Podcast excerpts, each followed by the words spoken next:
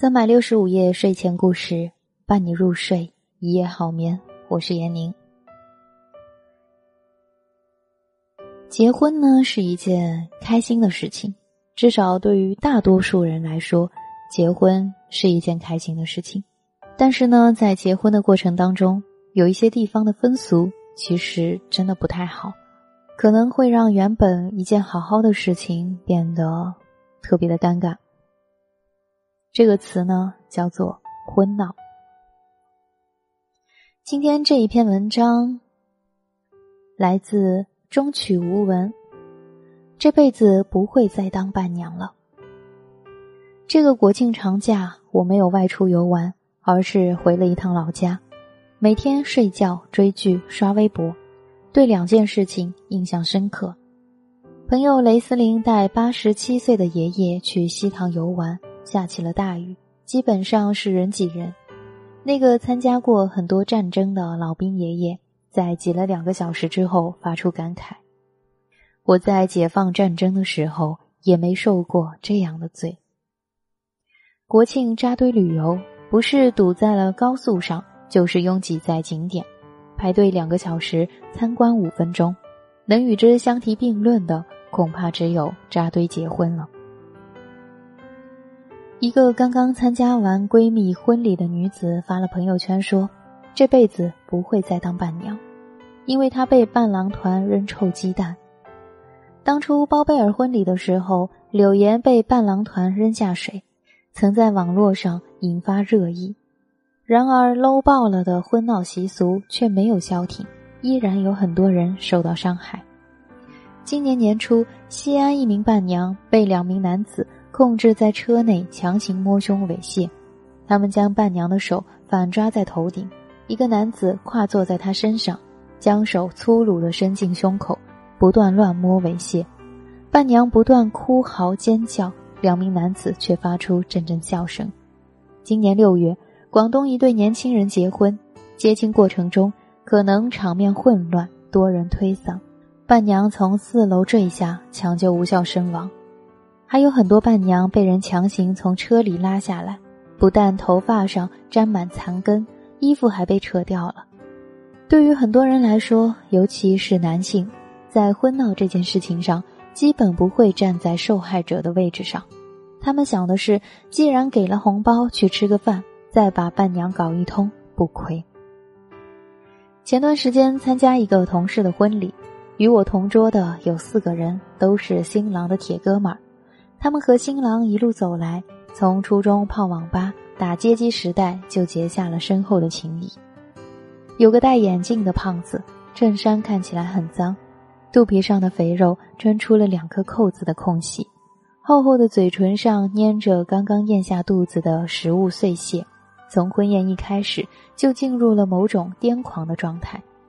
他声称跟新郎的关系最铁。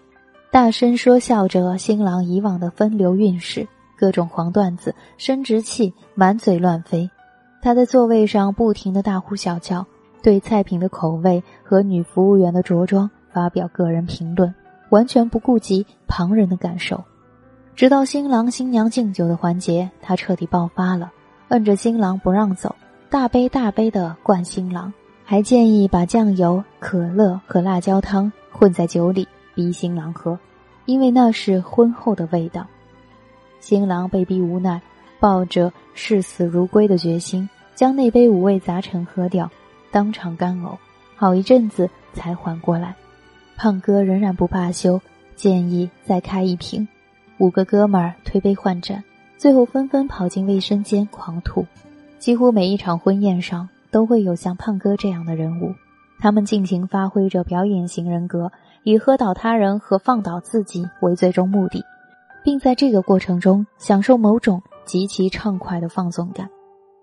茫茫人海中，两个人相遇并决定厮守终身，本是一件奇妙的事情。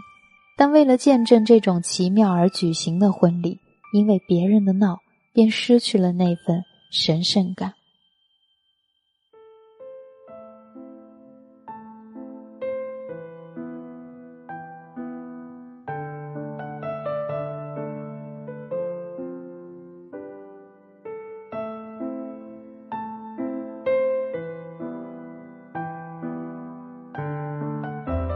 有人说，婚闹是糟粕的封建思想，然而封建社会并不背这口锅，因为那时结婚礼仪是庄严隆重的，是要告知祖先、礼拜天地的人生大事。婚前礼有纳采、问名、纳吉、纳征、请妻；证婚礼有亲迎、复制成礼、合景；婚后礼有复见舅姑、舅姑还礼。富愧旧姑，有人说伴郎伴娘是西方引起的，要怪就怪外来文化的入侵。可是欧洲人的婚礼是需要在教堂里交换戒指，向耶稣做出承诺。日本人结婚的时候，双方的父母亲朋都得穿上正统服装，在神社中举行婚礼，男女双方向天皇跪拜。即便是被嘲讽没文化传统的美国人。《老友记》中那一场户外小型婚礼，也一定要让拿过资格证的 Joy 客串一下牧师，否则婚礼就缺少了主持人。归根结底，当下中国式婚礼最大的问题在于，它没有集体的信仰作为核心支撑。现代人把祖先的优秀传统给丢光了，西方人的文化精髓也没学过来，在没有信仰内核的中国式婚礼上。婚宴实际上就成了一场集体放纵的聚会，祝福与见证新人的初衷也只是成了变着法子闹的内容。之所以越闹越离谱，越来越向着低俗的文化发展，与追求感官刺激的物欲时代相结合，导致无知无理的人们采用更为强烈的手段去追求这种刺激，以达到极致的放纵快感。有一种女孩子。她可能三十岁那年出嫁，但是她从六岁的时候就已经开始幻想自己的婚礼了，穿着华美的镶钻礼服、王冠、水晶鞋、南瓜马车，和心爱的人像童话中的王子和公主一样，在教堂宣誓，无论贫穷疾病，一生不离不弃，从此过上美好浪漫的生活，或者宴请八十桌，红地毯、水晶鞋、高脚杯，像紫霞仙子。身着凤冠霞帔，臭猴子，你赶紧掀开红盖头，拨开七彩云，见到昨日我们就成亲了。然而，当今国内的大部分婚礼根本没有任何严肃神圣的意味，无论是参与者还是当事人，都丝毫感觉不到任何所谓幸福，不中不西，不洋不土，除了敛财就是灌酒，走过场，重形式。新人像是马戏团里的猴子，被人耍来耍去，别说温馨浪漫，连起码的尊重都没有。